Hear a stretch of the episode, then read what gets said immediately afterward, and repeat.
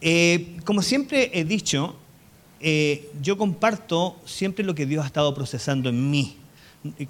Es lo que Él ha estado trabajando conmigo en este tiempo y así lo hago siempre. Siempre comparto algo que lo, haya vivido.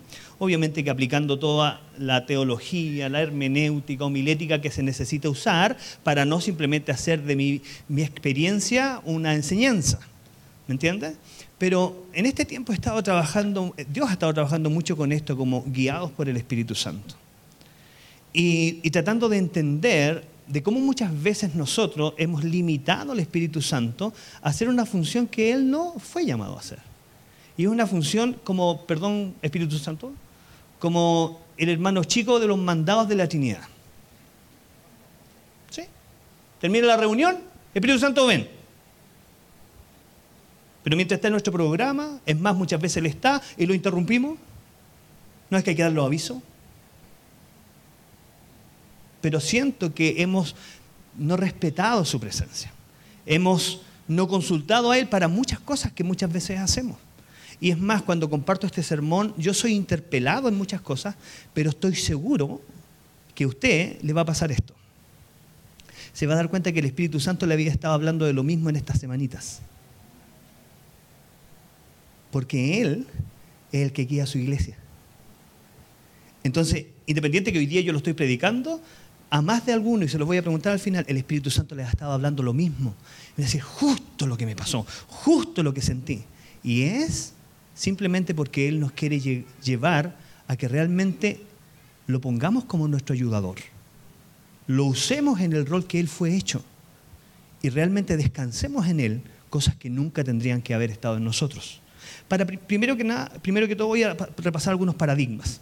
Hay dos paradigmas por que la iglesia seguía mucho, mucho y que es una posición fatalista, de sacrificio, y hay otra posición que tiene que ver con más triunfalismo, de que está todo, eh, que todo se ganó ya, que nosotros somos los campeones, ¿cierto? Estas dos posiciones, de verdad, que si se malentienden, podemos echarnos varios versículos bíblicos encima, inclusive nuestra manera de mirar a Jesús y su sacrificio. Empecemos por la cruz. En la cruz aparece, bueno, aparecen estos versículos aquí. No, no hay no. Espérense, ahí vienen. Hay un versículo importante que ver aquí que dice que estamos crucificados juntamente con Cristo. Y ese versículo, muchas veces mal interpretado, o simplemente porque la traducción era antigua, se lee así. Versión Reina Valera, 1960. Eh, con Cristo estoy juntamente crucificado y ya no vivo yo, mas vive Cristo en mí. Y lo que ahora vivo en la carne, lo vivo en la fe del Hijo de Dios, el cual me amó y se entregó a sí mismo por mí. Un poco más entendible es la versión NBI, la nueva traducción viviente, que dice así, mi antiguo yo ha sido crucificado con Cristo. Ya no vivo yo, sino Cristo vive en mí. Así que vivo en este cuerpo terrenal confiando en el Hijo de Dios, quien me amó y se entregó a sí mismo por mí. ¿Por qué tomo esto? En primer lugar, porque nadie podría crucificarse a uno mismo. Es decir, entonces, que la crucifixión no tiene que ver con algo que yo hago, sino algo que me hacen. ¿Entienden esto? O sea, alguien me debe crucificar. Ya, para los que le gusta pelear por todo, peleemos en esto. Entonces, piense usted que ya, que usted es como Rambo o como MacGyver o como, no sé, Schwarzenegger y se puede crucificar a usted mismo. Ya, ya, le compro que se pueda poner la cruz subiéndose arriba, la corona, clavándose el costado, clávese los pies. Y juntito. Y a lo mejor es muy seco ya. Se clavó los pies, clávese una mano. Ya capaz que pueda. Se agarra bien, clávese la otra. Entonces la cruz y el sacrificio nunca ha sido algo que yo hago, sino que me hacen y dicen, estoy crucificado juntamente con Él. O sea, alguien me crucificó. El tema es que la cruz y este proceso es una consecuencia en nuestra vida, no una acción.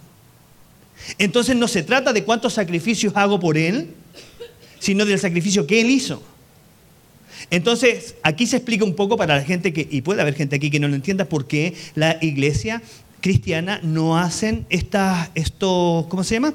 Peligraciones. Peligrinaciones. Oh, sorry. No cachaba esa palabra tan rara. Pero ¿por qué no pagamos manda? Ah, salí jugando. ¿Por qué no pagamos manda? ¿Por qué después de que alguien se sana aquí no se va de rodilla a la casa de Roger Cunningham? Porque esa posición es parte del paganismo. Donde el Dios este siempre está demandando más sacrificios de ti y que simplemente no te mira si no ves sangre, no te mira si no te ves sudando, no te mira si no estás afligido. Entonces, si alguno de nosotros tiene la postura de que tiene que hacer muchos sacrificios para agradarle a Él, mucho ayuno, mucha oración, jaraquiris cristiano, ¿sí? Eso no es. El tema es cuando alguien te lleva a la cruz. El tema es cuando el que te lleva es una persona que amas. A veces se ha sentido crucificado por gente que lo ama.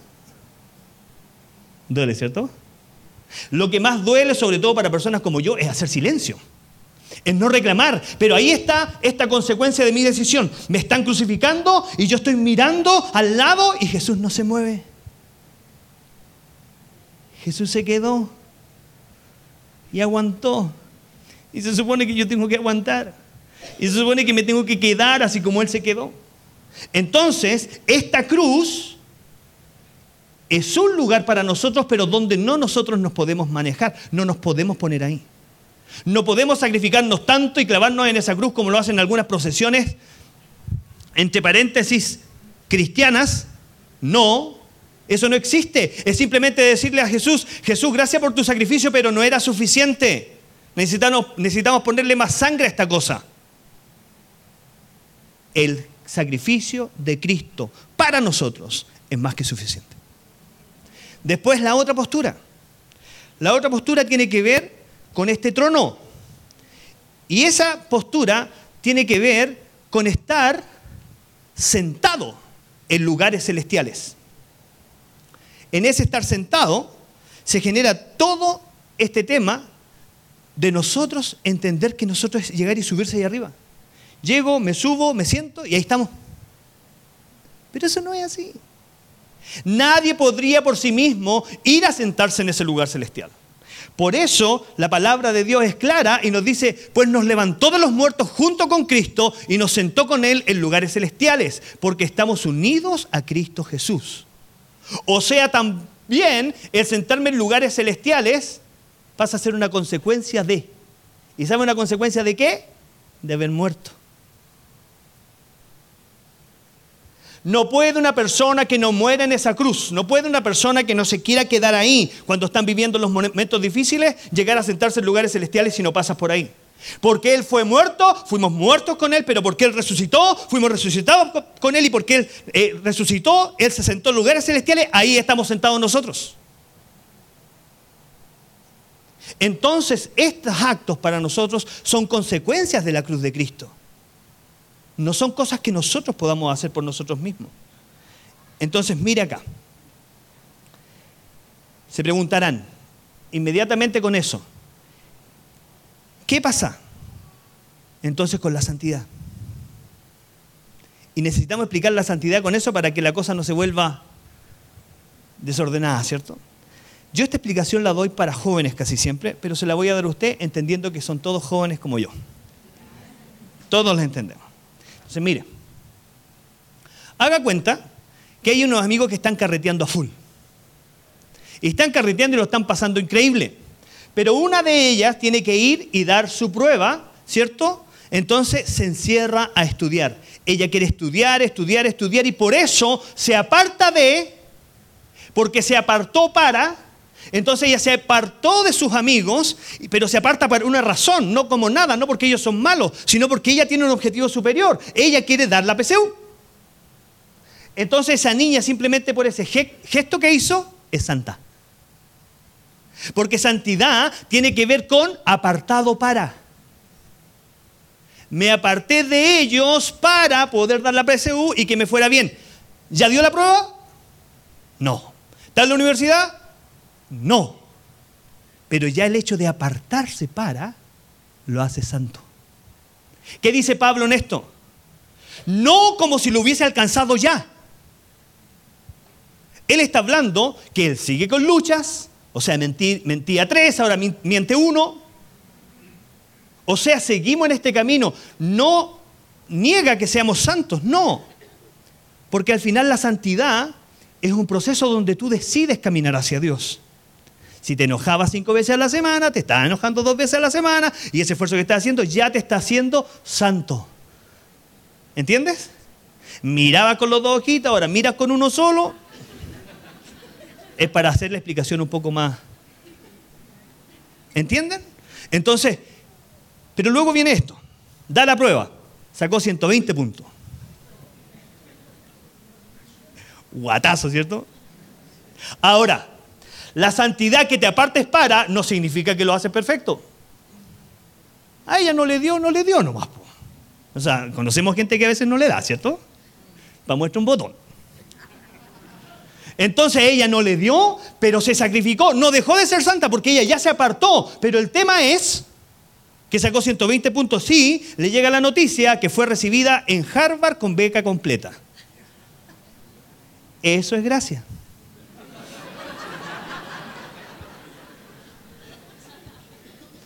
Ella ocupó la santidad para hacer lo que ella podía hacer, aunque no lo podía completar, pero ¿quién le completó el trabajo? ¿Quién la empoderó para hacer lo que no podía hacer? Es Dios. Y ahí está la gracia que se mueve sobre nosotros. La gracia es la que nos empodera para hacer lo que nosotros en nuestras propias fuerzas no podemos hacer. Ahí está la explicación acerca de santidad, porque sabía que iban a hacer esta pregunta de mi sermón. Ahora, voy a volver un poquito atrás cuando les explicaba a la iglesia hace tiempo atrás acerca de un proceso que hay en la vida del cristiano, que se ve en el pueblo de Israel, se ve en la Biblia y es como súper, súper clara. El proceso de estar esclavo en Egipto, el proceso de llegar al desierto conociendo a Dios y después el proceso de llegar a la tierra prometida. Este proceso, que independiente este pueblo lo vivió históricamente, esclavitud, ¿cierto? Desierto o, trabajo de Dios en ello y después llegar a la tierra prometida, se vive en la vida de nosotros. ¿Quién no lo ha vivido? ¿Quién no se, no se sintió en Egipto sin haber viajado? ¿Sí? ¿Sí? Pero ¿quién también ha pasado sus procesos de desierto? Donde no se ve nada, pero igual aparece algo. Porque este desierto también es como así. O sea, un desierto se supone que es un lugar de caos, un lugar de mucha necesidad, pero lo que menos le pasa al pueblo es necesitar algo. No necesitaban ropa. La ropa les crecía con ellos. No necesitaban agua en el desierto. ¿Qué más se necesita? Agua. No la necesitaban. Golpeaban una piedra y había un dispensador de agua ahí. No pasaban calor en el desierto. ¿Por qué? Porque llegaban a ese desierto y estaba climatizado. De día había una nube que les cubría del sol. Y en la noche una columna de fuego que los mantenía calentitos. O sea, ese proceso de desierto era un proceso donde conocíamos a Dios como Padre y Él manteniendo a sus hijos. Por eso este proceso se repite en nosotros y yo lo veo algo así metido en la esclavitud de nuestra depresión de hacer las cosas por nuestra fuerza, trabajando por pocas lucas, ¿cierto? Em, sin ajustes de IPC. Entonces estamos trabajando y estamos trabajando así, esforzados, para luego ser hijos y entender que Él nos suple, que Él nos sustenta, que Él estira el sueldo que antes no alcanzaba y Él lo estira increíblemente aún cuando diezmamos. O sea, eso sí, eso lo vemos. Pero aquí me falta una parte de esclavos a hijos y la tierra prometida? Para mí esto tiene una explicación ahí.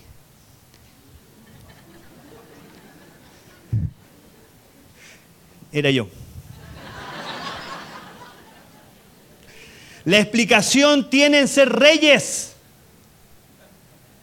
Su iglesia pasa de ser esclavo a ser hijo para entender que es rey juntamente con él. Por eso dice que estamos crucificados con Él, pero también sentados en el trono con Él. Y dice que reinaremos con Él. A mí me cuesta pensar que cuando la Biblia dice Rey de Reyes y Señor de Señores, se refiere a Rey de la Reina Isabel, Rey del Rey Juan Carlos. Rey de Reyes, porque en su reinado no tiene súbditos. Nosotros pasamos a ser sus hermanos, coherederos juntamente con Cristo. O sea, reinamos con Él. Sería fatídico que la iglesia se quedara simplemente en ser niño o ser hijo y viviera todos los años siendo hijo, no, no queriéndose mover a los lugares que el Padre le está desafiando. Por eso fue fatídico para Israel quedarse en el desierto por 40 años. Estaban bien, se les daba todo, pero no conquistaban. el proceso para una persona de, de ser esclavo a ser hijo es increíble, amén. Pero en un momento tienes que llegar a ser hijo y tomar tu responsabilidad. Y Él está esperando y por eso les indica el lugar para allá. Un papá bueno no es el que dice, ah, es que mi hijo está tan chiquitito todavía, tiene 32 años, pero todavía... No, bueno, si hay algo... Perdón, si esto... Perdón, perdón nomás. No. Un papá bueno es el que le marca el camino al hijo, le mantiene, le enseña, le enseña cómo depender de él, pero luego camine. Muévase, conquiste su terreno. Por eso si nos quedamos solamente en esta visión de ser hijos, nos perdemos de conquistar lo que es nuestra responsabilidad por herencia. Entonces la iglesia tiene que caminar más allá con eso. Necesitamos reinar con Él. Dice Pedro, un reino de sacerdotes o como dicen las versiones antiguas, real sacerdocio, nación santa, pueblo adquirido por Dios para que anunciéis. Se me salió toda la reina Valera.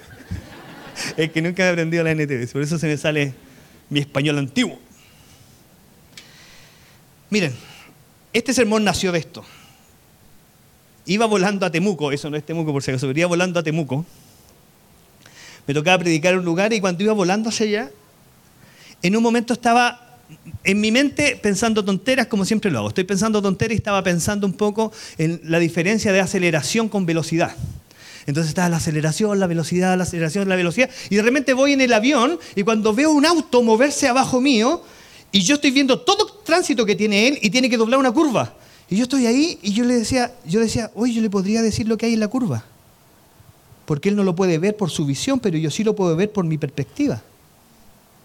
Eso significa que si esta persona me pudiera escuchar, yo podría prevenirle de cosas que pasan, antes de que pasen. Entonces dije, el tema sería si me cree. ¿Qué si le llamo? ¡Aló! Oye, en la curva hay un tremendo hoyo, así que frena. Y empieza, ay, ¿será, ¿quién será? ¿Será el Señor? ¿Será el diablo? ¿Será mi propia mente? ¡Pah! Se cae. Porque al final esta es la relación. Él manda un ayudador que nos guía en lo que viene. Pero para eso hay que generar confianza. Esta persona mínimo en el auto tiene que reconocer mi voz, saber quién soy, que no soy un chanta. Y muchas veces al pueblo evangélico le pasa eso, han escuchado tanta persona y tantos chantas de por medio que ya no creen. Por eso esta relación es con el Espíritu Santo. ¿Qué dice la Biblia referente a esto? Cuando venga el Espíritu de verdad, Él los guiará a toda la verdad. Él no hablará por su propia cuenta, sino que les dirá lo que ha oído y les contará lo que sucederá en el futuro. No tiene que ir a verse el tarot. ¿De verdad? No necesita el horóscopo. Usted con el buen Espíritu Santo puede entender lo que va a pasar y lo que viene. ¿Se lo muestro en la Biblia? Isaías, 650 años antes, hablando de cuántas monedas, por cuántas monedas Jesús iba a ser cambiado. E Isaías con un montón de profecías y otros más, hablando lo que pasaría años y años eh, después. Escrito. Entonces, ¿por qué la guía del Espíritu Santo? Por lo que dice ahí, que Él nos llevará a la verdad. Aquí en esta prédica el tiempo, las distancias pueden ser relativas, pero la verdad es una sola y la verdad tiene nombre. Él es el camino, Él es la verdad y Él es la vida. Lo único no relativo en esta predicación es eso. Hay una sola verdad. Y esa verdad la tiene Él. Entonces muchas veces nosotros confiamos más en nuestros propios instintos. O hay voces que son más fuertes en la vida nuestra que el propio Espíritu Santo. Entonces, en ese sentido, nosotros llega un tiempo en que tenemos que pedir perdón, tenemos que retroceder un poco y darle el lugar que le corresponde. Tenemos que aprender a escuchar, escucharlo a Él y no las circunstancias. Tenemos que afirmarnos en su verdad. Una de las cosas complicadas, y siempre lo voy a repetir, si yo pudiera hacer lo que a veces hace Roger aquí, A ver, ¿quién tiene una Biblia de, papel? ¿Biblia de papel? Increíble, increíble. Esto, saco una foto, mira, no encuentro Biblia de papel, mira. Qué tremendo. Si yo tuviera que hacer lo que hace Roger a veces acá de, avisar un, libro, yo también les quiero promover un libro. Y un libro increíble. Es más, está en oferta, son 66 libros en uno. ¿Y sabes qué? De verdad que tiene de todos los eh, géneros literarios, de la mayoría. Tiene acción. Sí. Hay partes históricas espectaculares. Cuatro que te hablan de partes históricas. Es más, hay, una parte que es más como El Señor de los Anillos, como ciencia ficción. Espectacular Apocalipsis, los dragones ahí. Y para las mujeres, si quieren leerlo, hay también unos bien románticos, como un corintellado como el cantar de los cantares. Imposible que su pueblo conozca la verdad si no conoce esta verdad. Imposible. Se van a guiar por las interpretaciones que nosotros les damos, pero ustedes nunca las han masticado. Nosotros vamos a poder decir cualquier cosa acá, pero nadie puede rebatir, pero que no conoce esta verdad. Podemos conocer todos los métodos, pero si no leemos la palabra de Dios y entendemos lo básico de, no podríamos entender el carácter del que inspira a todos los autores de la Biblia. Gracias.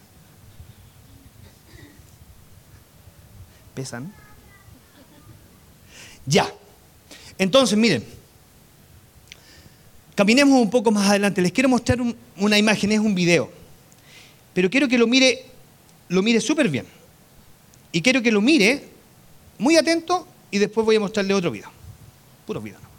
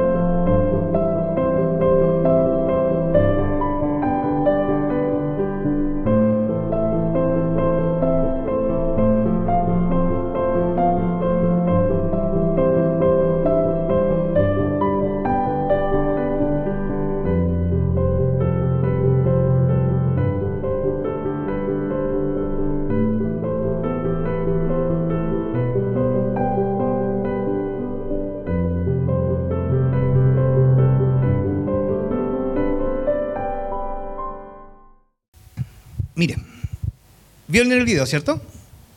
Este mismo video es el mismo. Voy a poner cámara lenta en algunas partes.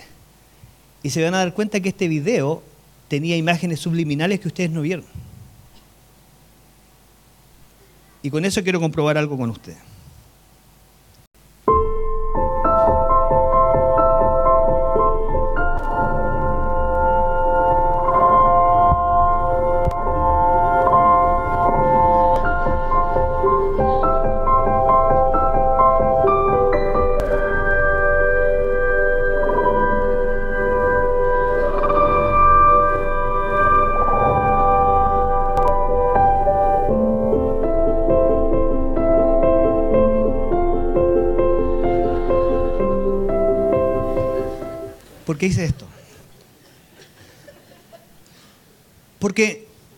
Nosotros estamos habilitados para ver ciertas cosas y otras no.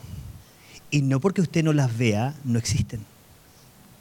No porque usted no tiene la capacidad de seguirla, no están.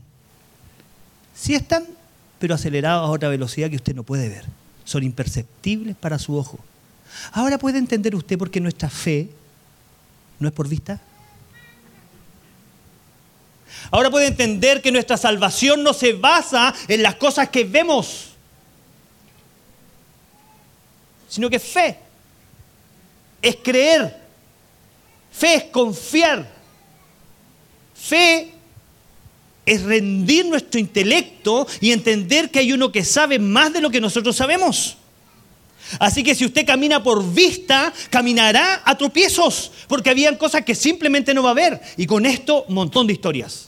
Tengo pero un montón de historias, hermano, soy pastor y aconsejo gente. Y se me sienta gente delante mío, como una que se fue hace poquito, que me dijo, a mí me pasó lo mismo.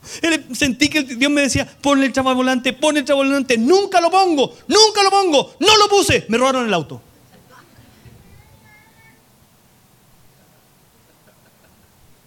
Otro amigo que fue más grave, me cuenta que va a vender su casa, tiene problemas económicos, la quería vender en 55 millones, en ese momento la casa estaba en el precio, pero era muy barato igual, y la iba a vender para salir de sus deudas. Y me dice, no, es que la tengo que vender, la, tiene que vender. el ingeniero civil constructor y su esposa igual. Y su esposa tiene el sueño. O sea, para que dos ingenieros civiles, constructores, tengan sueño, es por lo que más lucha un ingeniero.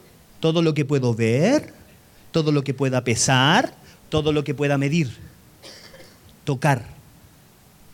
Entonces la esposa tiene un sueño y en el sueño dice que se acercaba una persona de una inmobiliaria y le traía un cheque por el doble del precio de la casa. Y se lo cuenta y le dice, y nos pagaban el doble. Y él dice, pero ¿qué me importa a mí el doble? ¿Cuándo quizás Dios va a hacer eso? Quizás lo va a hacer nunca y yo necesito la plata ahora. Vendió la casa, 55 millones. Y la inmobiliaria después de venderla llegó a él una semana después, con el doble. Ese hombre lloraba en mi oficina, lloraba. Me decía, José, ¿por qué Dios hace esto? Y yo así como, Dios no lo hizo, tú lo hiciste. Confiaste más en tus matemáticas, confiaste más en tu Excel, confiaste más en tu estudio de mercado, confiaste más en lo que tú creías que iba a hacer, pero no lo escuchaste a Él. Él fue puesto con nosotros para ser ayudador. ¿Y para qué está un ayudador si no ayuda? Por eso hemos mirado al Espíritu Santo y no le hemos dado el rol que le corresponde de llevarnos a toda esta verdad. Amigos, así historia tenemos montones y, y mías también, de guateos míos de no escuchar. Entonces, ¿cómo podemos llegar y aplicar esto? Una de las cosas que me hizo, bueno, me hizo buscar más información fue esto. Usted sabe que en la Tierra vamos girando y avanzando, ¿cierto? Giramos y avanzamos. Avanzamos a una velocidad como de 180 mil kilómetros por hora, ¿cierto? Y giramos sobre nuestro propio eje y la línea de Ecuador los de allá giran más que los que estamos más al sur o al norte. ¿Usted lo nota? No. ¿No giramos porque usted no lo ve? No. Giramos igual. Ahora, si se llega a frenar la Tierra, el porrazo que nos pegamos, o sea, no queda nada acá, absolutamente nada acá. Si quiere un poco calcular este, esta velocidad de la Tierra en la que se traslada, usted podría pensar que a esa velocidad, si nos moviéramos de aquí a mm, Valparaíso, a Viña, nos demoraríamos 4.4 segundos en llegar. Así rápido. Y a Arica, que calculé también, nos demoraríamos en llegar casi una hora, Sí, casi una hora. Porque usted no lo ve, no está. No, sí está pasando. Es solamente usted que no lo ve. Soy yo el que no lo veo. Aquí hay un ejemplo de una de las, de las estrellas que está más cercana a nosotros. Una de las estrellas, porque hay una más cercana. Esta está a 4.36 años luz de nosotros. Usted dice, José, ¿qué tiene que ver eso con la prédica? Es que como está a esa distancia, nosotros estamos viendo esa estrella 4.36 años atrás. Lo que vemos de esa estrella es lo que ya pasó. Porque la luz se demora 4.36 años en llegar a nosotros, nosotros estamos viendo el pasado de esa estrella en esa luz que recibimos de reflejo hoy día. Es más, lo sacamos con la más cercana, porque muchas de las cosas que están pasando hoy día en el universo pasaron hace años atrás la información nos llega demasiado tarde, en unos 25 millones de años. Entonces simplemente llega demasiado tarde para entender lo que está pasando. Pero ¿qué dice la Biblia al respecto? ¿Dice algo? Los cielos cuentan tu gloria. Cuentan, ya pasó, ya es historia, eso ya fue. Ya ganamos. Estamos sentados con Él. Estamos sentados al ladito de Él. Eso ya pasó en el tiempo. Estas son fotografías, una narración histórica de lo que pasó en el universo. Y ganamos. Somos campeones. Y por eso Él tiene que mandar a este ayudador que hace lo que yo no podía hacer desde el avión con la otra persona ahí abajo. Yo no podía comunicarme con Él, pero Dios le dice, les conviene que yo me vaya, le dice Jesús, porque va a venir otro, pero ya no estará con ustedes, estará dentro de ustedes. Entonces, la solución para mi problema del avión, ahí ese hombre es un transmisor dentro de él. El Espíritu Santo está en nosotros. Pero muchas veces acallados porque lo necesitamos solamente en algún tiempo de la reunión. Muchas veces en silencio porque lo necesitamos solamente un domingo, pero día de semana no. Y Él vive haciéndonos recomendaciones, Él vive hablando con nosotros. Es más, le ha puesto todo a alguien, todo, todo, todo, todo. Que el Espíritu Santo sí le habla. Esta persona que me dice, no es que Dios no me habla. Te ha puesto todo que te habla. Porque su misión es hablar. Y te ha puesto todo que eres tú el que no escucha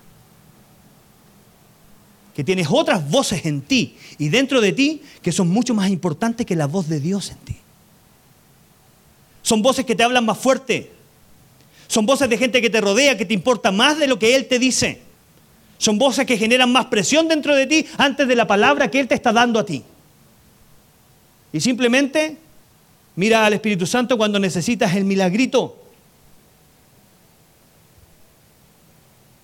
Él sabe lo que pasó. Él sabe el mensaje del futuro. Él sabe el mensaje para nosotros.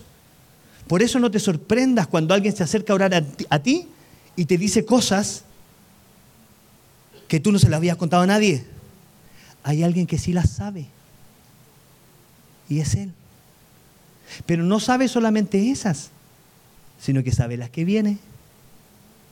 ¿Sí? ¿A quién no le gustaría tener un dato así? No para el club hípico. No para el loto ni para el quino. Es un dato de vida.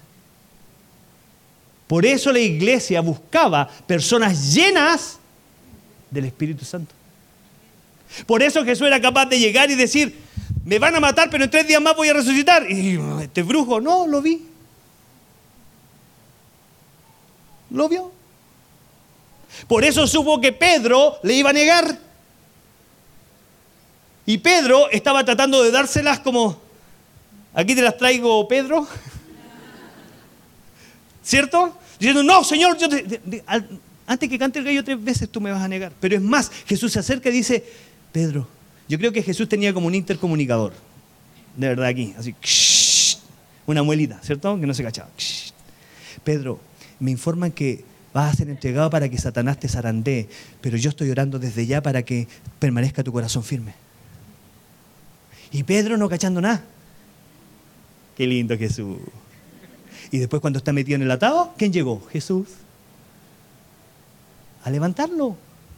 Si nosotros pudiéramos trabajar con el Espíritu Santo y caminar al lado de Él, pero ponernos en la posición que nos corresponde, que es escucharlo y obedecer, muchas cosas cambiarían para su iglesia.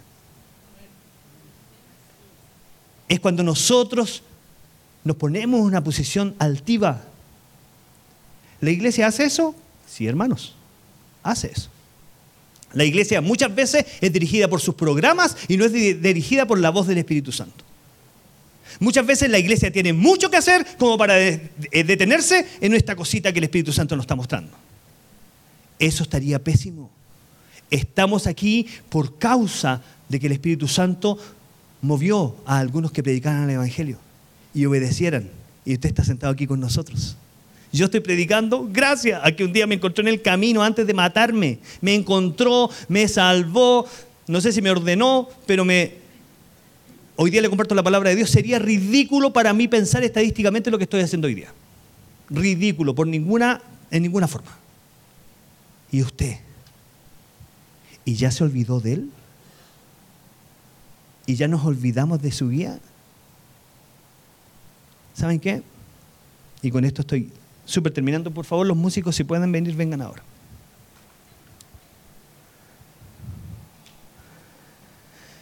¿Conoce el tema contristar el espíritu?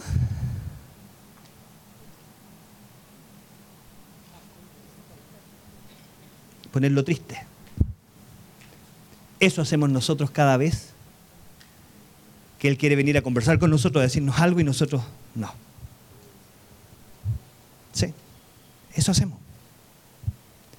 Y todos, no digo ustedes, todos, me incluyo, pasamos haciendo esto.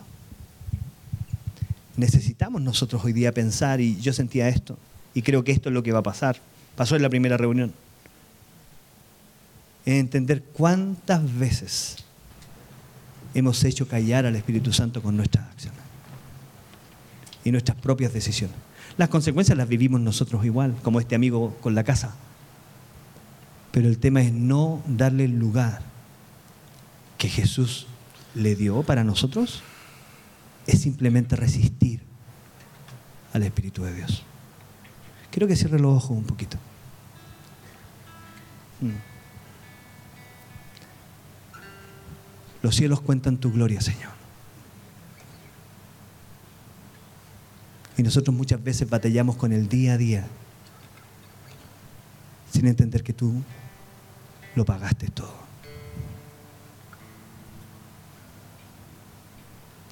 Está todo pagado por ti, Señor. Todo pagado por ti. ¿Y cuántas veces nosotros seguimos luchando con nuestras propias mentes, Señor? Pensando que podemos hacer algo cuando tú lo hiciste todo, Señor. Y ver nuestra historia en retrospectiva, así como nosotros miramos esa estrella, pero solamente su pasado, solamente lo que ella fue. Hoy día tú nos tienes sentado contigo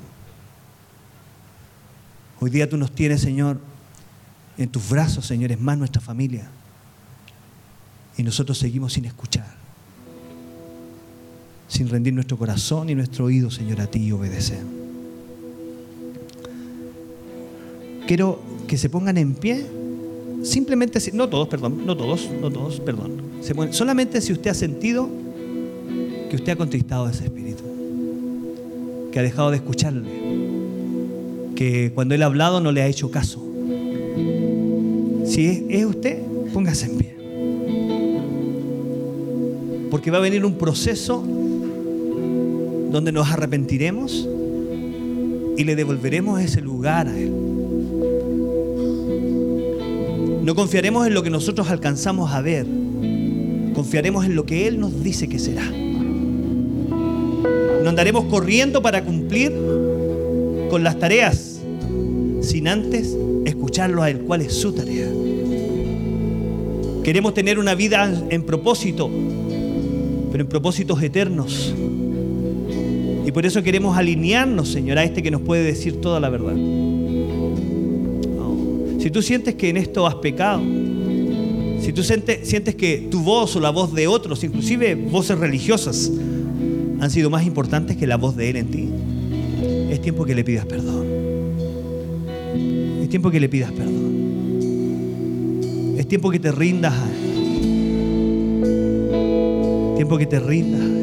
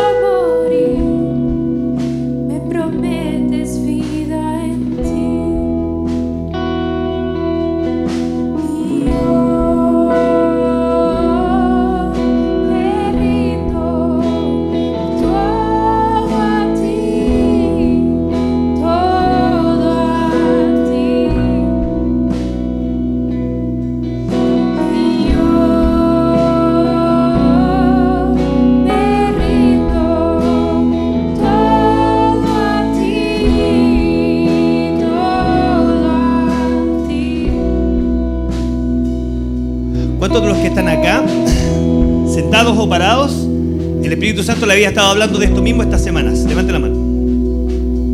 Levante la mano. Que le haya estado hablando de algo como esto. Ahora mires alrededor. Eso es lo que hace el Espíritu Santo. Pone un mensaje, pone una voz, pone la voluntad de Dios delante de nosotros. No es que Él me hable más a mí que a ti. Te estaba hablando en tu casa. Podías hacer uso de Él, podías hacer uso en la autoridad de lo que Él ha hecho. Pero ¿sabe qué? Esta batalla está ganada. Como dice el Tish y la Lulú, está todo pagado. Está todo pagado. Así que nos vamos a comprometer a escucharlo a Él, a caminar con Él. No vamos a esperar a que llegue un domingo un nuevo predicador a decirnos algo. Que el predicador como yo, como Mariano, como Roger, simplemente bendiga lo que Dios ya nos dijo. Porque esa es su iglesia. Lo tenemos a Él con nosotros, no dependiente de un ser humano. No hay un mediador, solo Jesucristo.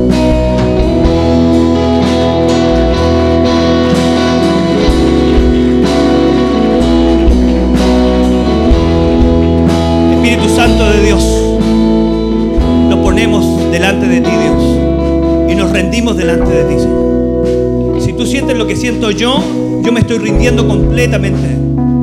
Completamente, hermano, yo soy pastor, pero igual necesito rendir todas mis áreas a Él. Y necesito poner mi oreja cada vez más clara en lo que Él me está diciendo. Así que si te quieres rendir conmigo, levanta tus manos en señal de rendición. Señor, nos rendimos a ti. Nos rendimos a ti, Señor. Nos rendimos a ti, Señor. Esos miedos que tenemos sobre nosotros, Dios. Esas decisiones, Dios, que nos atormentan, Dios. Sí, Señor, esa enfermedad que nos acosa, Señor. Señor, declaramos que nos rendimos todos a ti. Todo a ti, Dios. La única verdad para nosotros serás tú. La única verdad, Señor, es que tú eres la verdad. La única verdad es que estoy sentado contigo, no sé cómo, pero llegué ahí. Señor, declaro en el nombre de Jesús, las voces del diablo se acallan. Las voces del diablo se acallan, las voces de enfermedad, de fracaso, de pecado, se acallan en el nombre de Jesús. Y levantamos una voz, esa voz que es vida, que es vida sobre nosotros, Dios. Señor, y declaro esto. Señor, cumpliremos todo lo que nos mandaste hacer. Cumpliremos todo lo que nos mandaste porque tú lo hiciste primero. Nosotros también lo, lo haremos.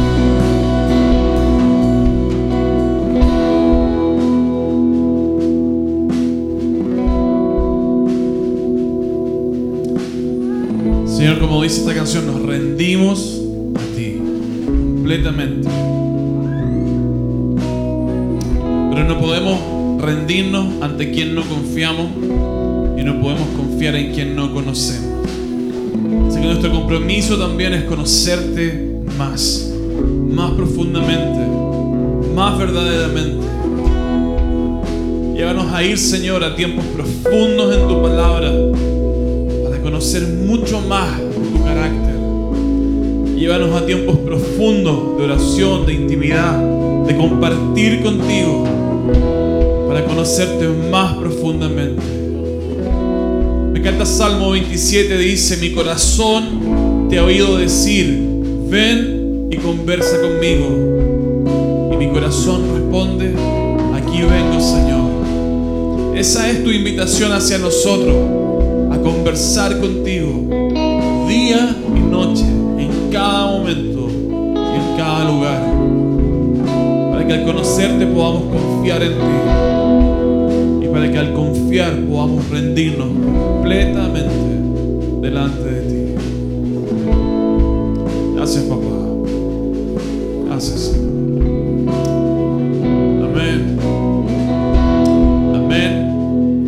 Gran abrazo.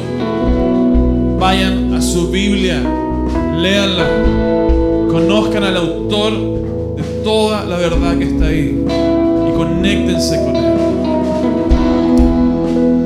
Un abrazo, nos vemos la próxima semana.